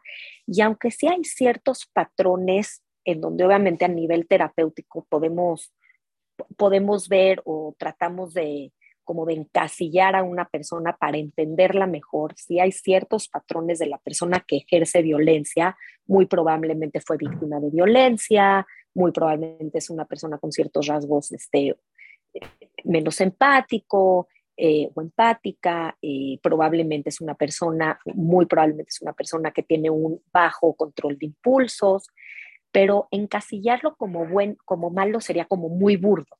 ¿No? Incluso hay gente que, eh, hay gente que tiene conciencia, eh, ¿no? Esta parte en donde hay un arrepentimiento, hay quienes no, no viven esta fase real del arrepentimiento por cuestiones más de carácter y de personalidad, pero sí hay muchas creencias al, alrededor de la violencia que han llevado a normalizar a la violencia, normalizar la violencia como hace el manotazo, el pellizco, el así yo educo, o así yo hablo, o yo, yo grito, pero también han llegado a, han llevado a como a meter en un patrón demasiado rígido al violentador y que sepan que en Menorá también se atiende a la persona que ejerce violencia.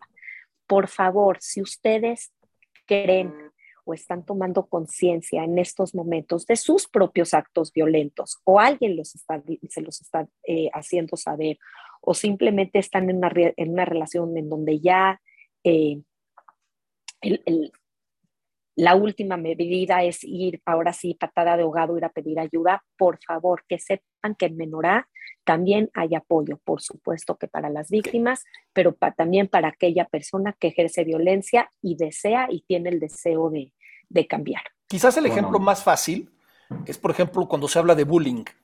El niño que es buleado, que es la víctima, lo atiendes y lo puedes ayudar de muchas maneras.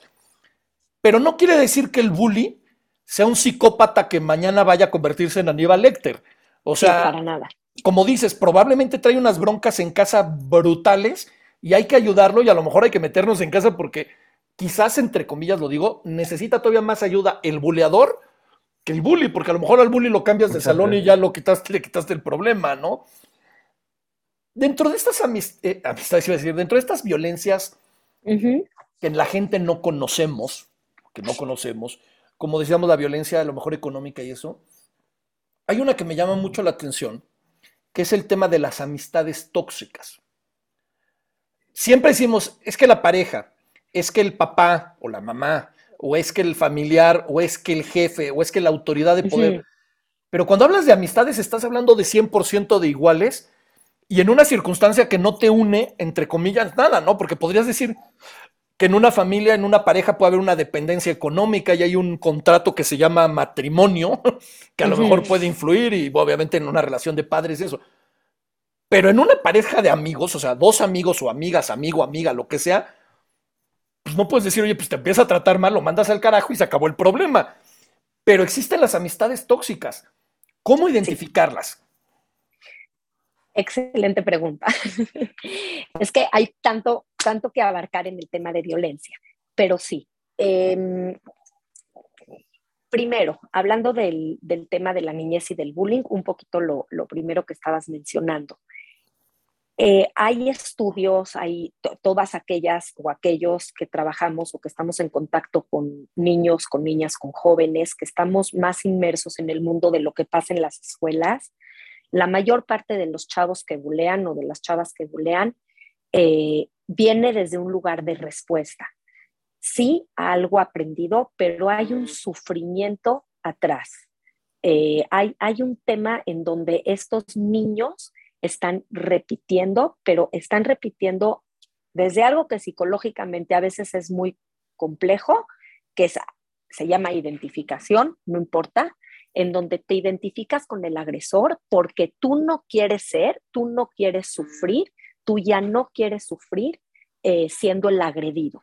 Entonces, tu mecanismo como para no ser el agredido, te vuelves el agresor. Es mucho más complejo que eso, pero se entiende.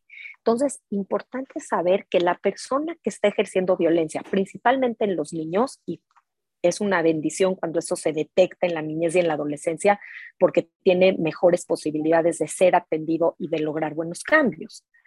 Eh, pero hay un sufrimiento también atrás de la persona que está ejerciendo el bullying. Y en cuanto a la relación, sí, perdón. No, no, termina, termina tu idea. Es que me, bueno, me eso es en cuanto al bullying y sí me gustaría un poquito hablar también sobre las relaciones tóxicas. Eh, a veces no sé si me encanta, no me encanta la palabra toxicidad, pero sí le vamos a poner relaciones tóxicas. A veces me gusta usar más así como codependencias, pero no, es vamos a ponerle relaciones decir. tóxicas. No, no hay, a ver, yo tengo una duda ahí en las relaciones tóxicas o amistades tóxicas, porque uno cuando es joven, o sea, niño, bueno, joven, es que sí. es difícil. El tío ya me está viendo con cara de ya se va a reír. Cállate, cállate, tío. Ahí te va. Cuando uno está en la pubertad, por ejemplo, se hace de amistades, es bastante normal, que puede ser que tengan envidias o que tengan celos o que tengan pero aún así, por pertenecer a cierto grupo o por hacer eso, están juntos.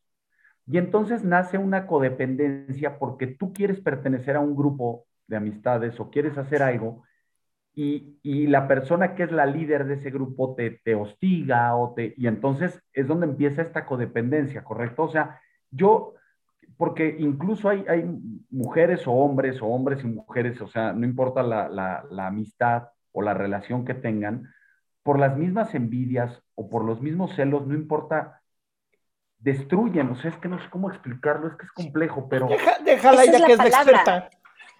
No, está perfecto. O sea, creo que la palabra es destrucción.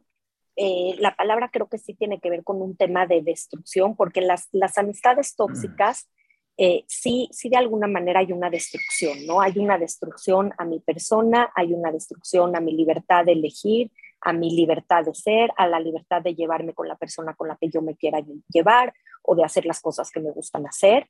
Estamos yéndonos como alejando, también aplica para relaciones de pareja, ¿no?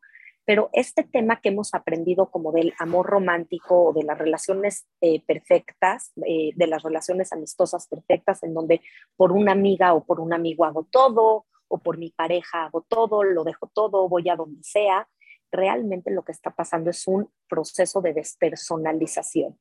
Y si están en una relación en donde tú ya no puedes ser tú, en donde ya no sientes o ya no te vives con la libertad de ser tú mismo o de ser tú misma.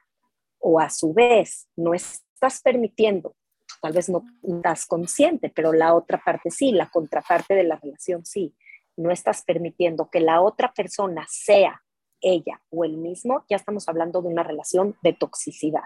Una, una, verdadera relación basada no en el amor romántico, no en la amistad perfecta que nos vendieron, sino en, en, en, esta parte de integridad, de autoestima, de autoconservación, tendría que estar basada mucho más en el respeto y en la libertad de ser uno mismo o de, eh, eh, de ser uno mismo y de permitirle a la otra persona ser una misma, eh, el, el otro. No, la violencia no se da de tajo. Antes de la violencia que conocemos como violencia, hay un proceso, o sea, imagínense como un termómetro hay un termómetro, no, no empieza en el acto más, más violento, más agresivo. Hay, antes ya hubo eh, controles, gritos, manipulaciones, eh, eh, culpas a la otra persona por ser como es, no la, no la permites vestirse como le gusta, descalificas a su familia, descalificas a sus otras amistades, pensando en un grupo social, ¿no? No te lleves con tal o no, no, esta persona no es buena para ti que ese es otro rasgo del violentador, también tiene esta capacidad muy, muy eh, sutil de ir alejando a la persona de, de sus seres queridos, de, de, sus otros seres, ¿no? Eh, eh, e intimida a una persona que intimida. Hay como muchos pasos antes de llegar a, lo, a este acto violento tan, tan evidente, que es lo que llamamos eh, alarmas. Y yo los, las invito a que no se esperen a, a, estar en una situación violenta en donde sientan que no pueden salir. Si ustedes están notando estas, estos focos rojos, estos signos de alarma, pidan ayuda, acérquense con alguien, hablen, alcen la voz, pidan ayuda para poder romper con estos patrones tóxicos de relación que muchas veces anteceden o acompañan estas relaciones violentas de las que estamos platicando. Oye, Ronit, eh, la violencia sin lugar a dudas es un cáncer. Es un cáncer que tristemente sí. no va a desaparecer. Pero gracias a, a Dios existe Menora. O sea, y asociaciones. Sí, tenemos muchos recursos. O sea, Menora es como, una asociación, sí. Eh, nosotros conocimos a Menorá y seguramente muchos de los estereotipos, así les decimos a nuestro uh -huh. público que nos ven, eh, recordarán el, el, el, día que tuvimos a Raquel Misraji hablándonos de su libro Golpe de Amor, eh, uh -huh. que habla sobre todo de una relación violenta eh, de pareja, pero de pareja de noviazgo, que también es, noviazgo. existe. Y sabemos que, que, Menorá estuvo apoyando de alguna manera el, la creación de este libro, ¿no? el lanzar el libro y eso aparte de ayudar a la gente cuando les las buscan, o sea, cuando alguien está en esta situación y busca Menorá, ¿qué otras cosas hace Menorá para ayudar, así como en el caso del libro de, Raquel? Bueno, el, el, trabajo de Asociación Menorá es amplio, es, es extenso y tratamos de abarcar eh, desde la prevención, la fase de crisis, la atención de la violencia. Entonces, eh, un poquito en la parte de prevención, tenemos un montón de programas, un montón de talleres, pláticas eh, dirigidas a empresas, a instituciones escolares, a instituciones comunitarias, en donde em, la verdad que tenemos un buen, buen equipo de, de personas eh, que saben atender, que, que están en, en, toda esta parte de medio de, en medios de prevención. Eh, y ahorita que mencionas el libro de, de, Raquel, este libro se llama Golpe de Amor, es un, la verdad es un libro chiquitito. Eh, yo en el consultorio, que sepan que a todos mis pacientes jóvenes, mis, mis pacientes jóvenes, tanto no importa el género, ya, ya se ha vuelto un libro de cajón. Y Menora tiene diferentes publicaciones, o sea, la publicación de Raquel es una de ellas, pero ha apoyado y ha trabajado en conjunto para publicar otros libros. Tenemos, por ejemplo, eh, digo, se los puedo mandar con muchísimo gusto. Tenemos un libro llamado De víctima a vencedor.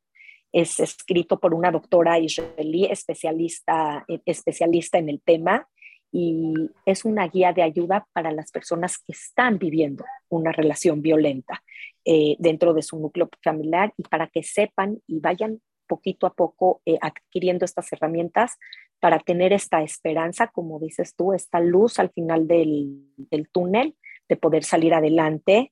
Tenemos otro libro publicado también en conjunto, eh, se llama La vergüenza en silencio, escrito por un rabino, se llama el rabino Abraham Tversky.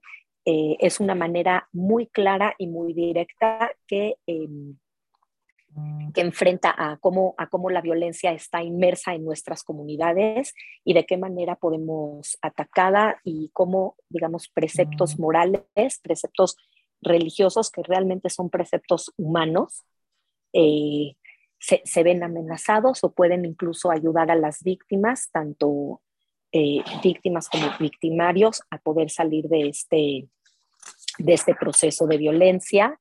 Eh, tenemos, miren, aquí me agarraron justo en la mano, tenemos la verdad un folleto, no sé si lo tienen ni si no para hacérselos llevar, uh -huh. llegar. Y mucha Por de la favor. información está, está en, en la las página, redes, ¿no? en las redes de Menora, está en la página. El, es, es un folleto maravilloso. Es, lo que te iba a decir es que sí que la gente se meta porque ahí, como bien dices, sí. vienen los talleres que ustedes pueden impartir o que imparten, vienen las publicaciones, viene todo esto que yo creo que la información es poder, como bien dicen, y la información te empodera y al final del día, si estás metido en un tema de estos, de violencia, puedes informarte. Creo que lo primero es que te informes y una vez que te informes, puedas acudir a que te ayuden en la Asociación Menorá. Entonces, Así pues es. nada, yo creo que, yo creo que Así ese es el es. paso a seguir. Oye. Ese es el paso a seguir y bueno, y, y espacios como estos que nos dan la oportunidad de, de, hablar, de alzar la voz, de desestigmatizar un tema, de desestereotipar un tema. ok, sí.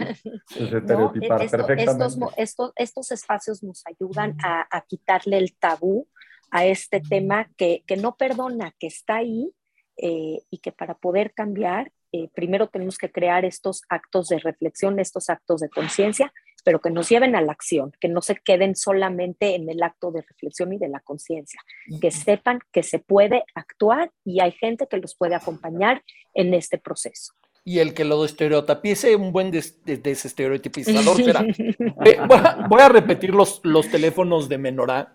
Eh, eh, 55 55 53 15 71. Lo repito, 55 55 53 15 71. También está el 55 52 86 67 70. Lo repito, 55 52 86 67 70. Eh, recordarle a toda la gente la página donde pueden encontrar todo esto que nos estabas platicando, este es www.asociacionmenorá.org. Eh, recordar que Menorá se escribe como suena, con H al final, M-E-N-O-R-A-H. Y además tienen un correo que es administración arroba. Y además están en Instagram y en Facebook como Asociación Menorá. O sea que Así es. hay lugares donde encontrarlos, que es lo importante, y yo invito a toda la gente a que, a que se acerque con Menorá. Y algo que quiero resaltar, lo, lo hicimos cuando estuvo el, el programa con Raquel y lo quiero resaltar hoy otra vez, que es muy importante porque desgraciadamente a veces en esta sociedad triste que vivimos, la gente lo olvida y vale la pena resaltarlo. Eh, la Asociación Menorá es, es una asociación que surge dentro de la comunidad judeo-mexicana, pero que no está cerrada a todo tipo de público. Y creo que eso es bien importante porque luego precisamente hay estigmas y hay estereotipos que sepan que esto es algo que está abierto a todas aquellas personas que lo necesiten. Y con esto, así es. Me permito dar un pequeño brinco, eh, mi querida Ronnie, a eh, una parte del programa que le llamamos la pregunta enlazada. ¿Qué es la pregunta enlazada? Eh, te cuento, es eh, el invitado de la semana pasada dejó una pregunta eh, para el siguiente invitado y tú le vas a dejar una pregunta a nuestro próximo invitado sin saber quién es. O sea, aquí el, chiste es que no sabes, este, ¿cómo se llama? No sabes nada de, de quién es el que viene. Entonces, pregunta lo que quieras. Y después de preguntarlo, eh, te hacemos o te ponemos la pregunta que te dejaron la semana pasada. Ahí ya me pusiste nerviosísima, oye. Ese es el chiste. Es, la parte, es ya la lo parte lograste. Es, la, pero- es la parte violenta del programa. Es la parte incómoda del programa, exactamente. Eh, bueno, a ver. Puedes preguntar, Ronnie, para que estés tranquila, puedes preguntar lo que tú quieras, desde lo más sencillo, lo que tú quieras. A ver, bueno, no sé si está medio aburrida la pregunta. Nos No, vamos eh, por una más cuchi. No te preocupes. cuchi- No, vamos, a ver. La pregunta sería, ¿por qué decidiste participar en el programa? Es una gran pregunta Ah, y nunca la habían hecho. Me encanta, y es cierto, nunca la habían hecho, me encanta. me ¿Por qué encanta. decidiste participar? Me- es que me encanta hablar como de la libertad que tenemos los seres de decidir, ¿no? Somos libres de elegir. Eh, Oye, a ¿Por ver, qué decidiste o por qué elegiste participar en este programa? Me Sí. está pasando, eh, Ana, nuestra productora, un chisme. Los datos, o sea, los teléfonos actualizados, ¿correcto? De eh, Asociación Menorá. A ver, tío, ¿sí estoy bien? Este, sí, los ponemos después en la página para no confundir a la gente. Ok, perfecto. Ah, ok. Ok, este, eh, ahí te va la pregunta. Si no la escuchas bien, me lo dices y te la hacemos. Está muy simple, pero el chiste es que la oigas de quien la hizo. Va. Vamos a cambiarle lo tercermundista a México para volverlo primermundista. Con, y que lo responda con una, sola frase. O sea, no es el Loco Valdés, es Polo Mendívil y este, Polo Mendívil es un escritor y entonces no sé si escuchaste bien la pregunta, si quieres te la repetimos. Sí, perfecto. No, no, no, súper bien. Ya tengo la respuesta. Venga, A ver. venga. Educación. Educación. Por medio de la educación. Qué fácil y qué difícil, ¿no? Ya. Pero yo estoy to- Híjole, totalmente de acuerdo contigo. La, un- titánico. la única solución en este país es la educación. Oye, entre muchos comentarios que hay, dejaron Se quedó uno- grabado el programa, Claro, no, no, se por quedó supuesto. grabado el otro programa para poder, Sí. me va a encantar escucharlo. Sí, no, no, te vas a divertir muchísimo. Todos, Todos los programas, voy a aprovechar para hacer un comercial. Todos los programas de estereotipos, es más, lo voy a hacer con voz de locutor. Se escuchan en eh, Spotify, eh, iHeartRadio, YouTube, en, inclusive en, este, en Facebook.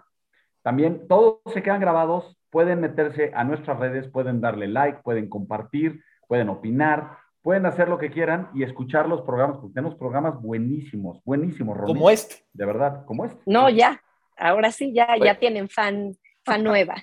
Gracias, Ronnie. Oye, eh, te voy a hacer un comentario que me gusta mucho, que nos deja un Sí. estereo- un- uno de nuestros estereotipos honorarios, Carlos Bárcena, y dice, oigan, yo estoy certificado en Mental, Mental Health First Aid en Canadá, y lo que dice Ronnie es de primer, de primer mundo, mis respetos.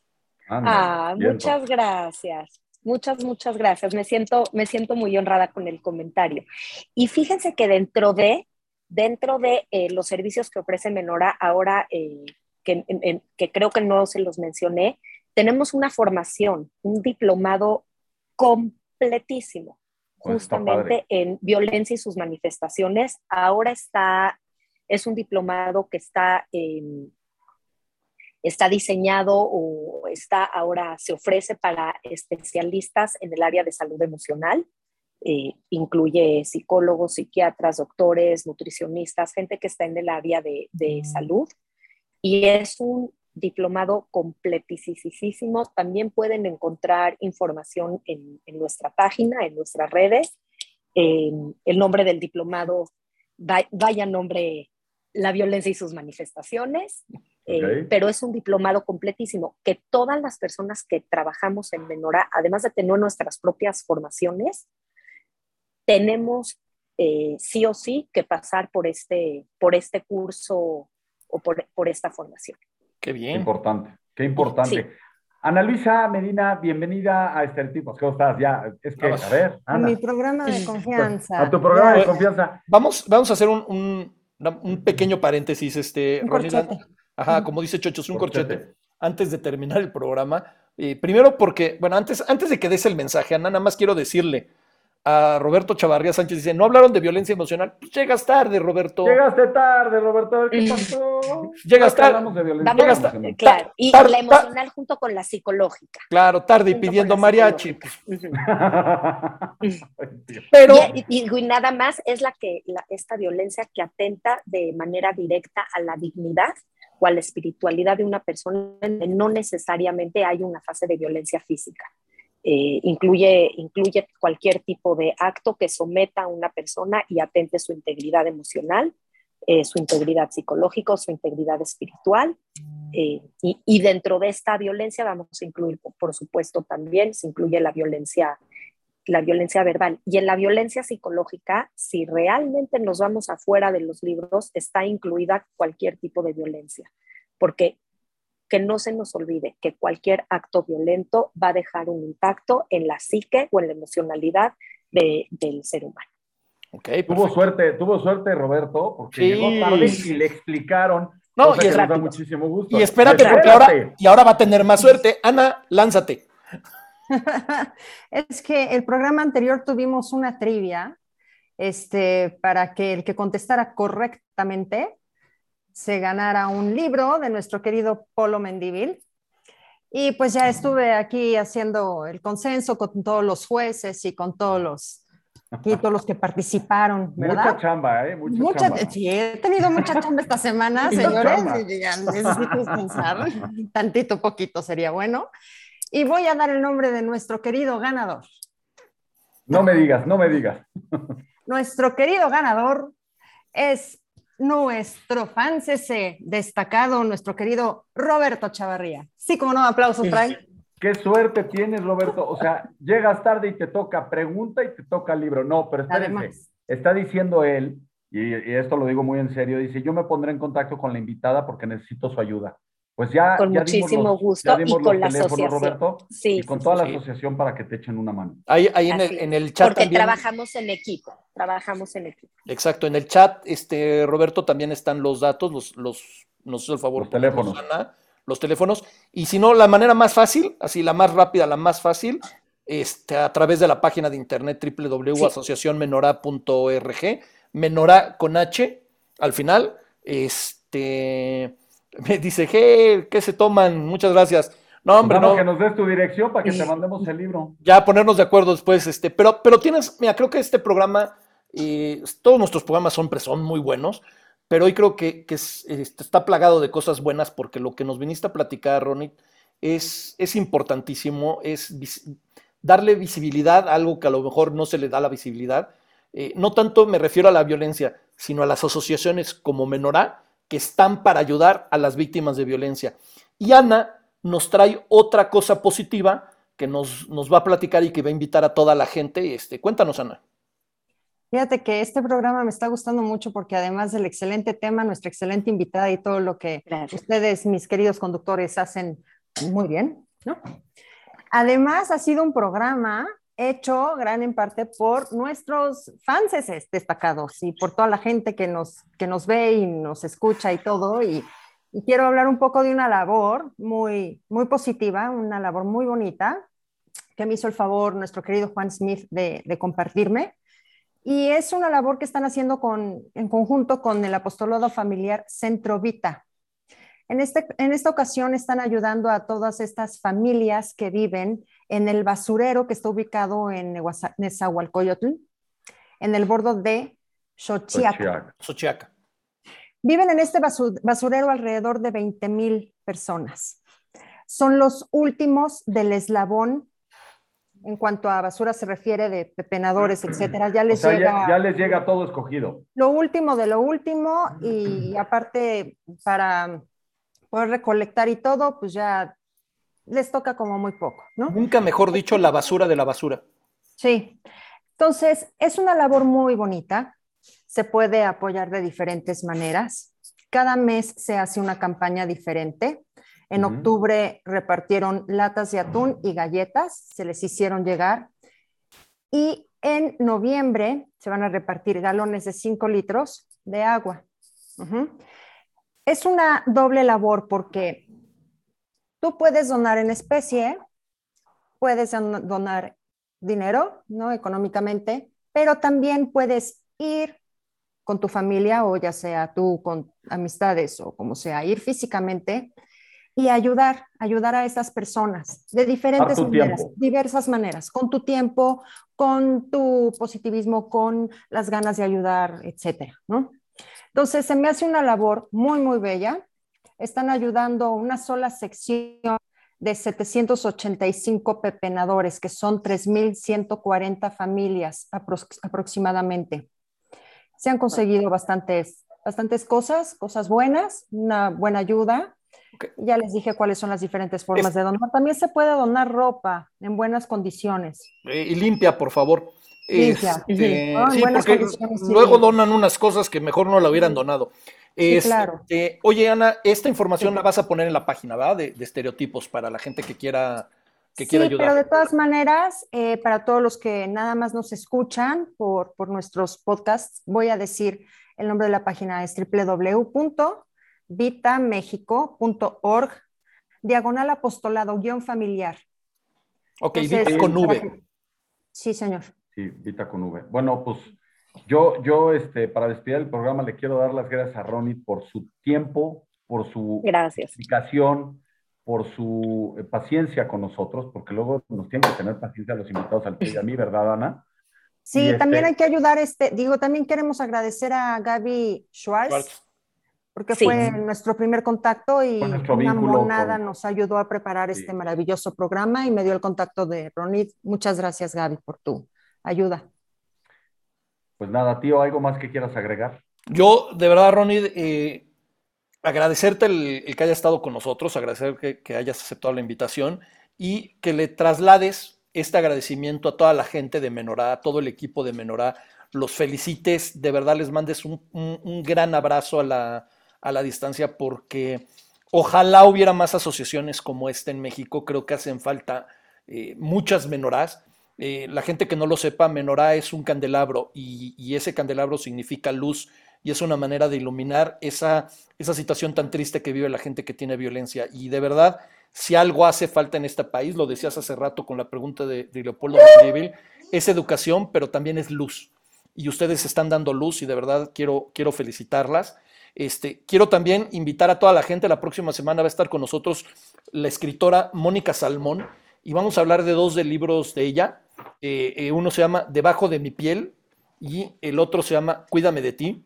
Este, de verdad, lo digo de verdad, no saben lo que nos espera la próxima semana. No saben. No saben, de verdad, yo todavía no, no puedo este, agradecerte, Chochos, y felicitarte otra vez, porque no, no, no lo sabes tú, Ronnie, pero el sábado es cumpleaños de Chochos.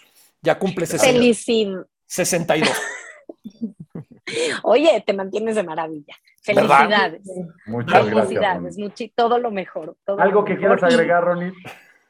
eh, el agradecimiento es para ustedes en mi nombre y en nombre de Menorá por permitirnos este foro, por darnos este espacio para hablar, para platicar, para difundir y para hacerles este llamado a la comunidad, eh, que sepan que no están solos, que no están solas, que no están soles.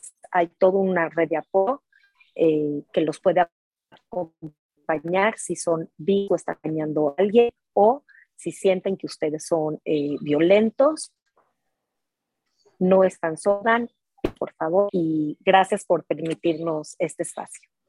Gracias. Gracias a ti. Oye, nada más rápido Sería antes de todo. que nos despidamos. Sería quiero, todo. quiero dar las gracias por Ana y al tío, pero pues sé que, pues es que no me hagan, o sea, no me hagan eso. Es que me da risa que, que llaman a, a todos los amigos y a mis, a mis, a mis familiares, ¿verdad? Ah, ¿Verdad? No, ya, gracias, muchas gracias, lo saben. Los quiero Con mucho. mucho cariño, todo nuestro amor. Nos vemos próximo jueves. Ya- Felicidades. Ya, en noviembre, 4 de noviembre, 7 de la noche. Mónica Salmón, no se lo pierdan. Muchas gracias a todos. Bye. Hasta luego, gracias. Bye bye. Muchas felicidades.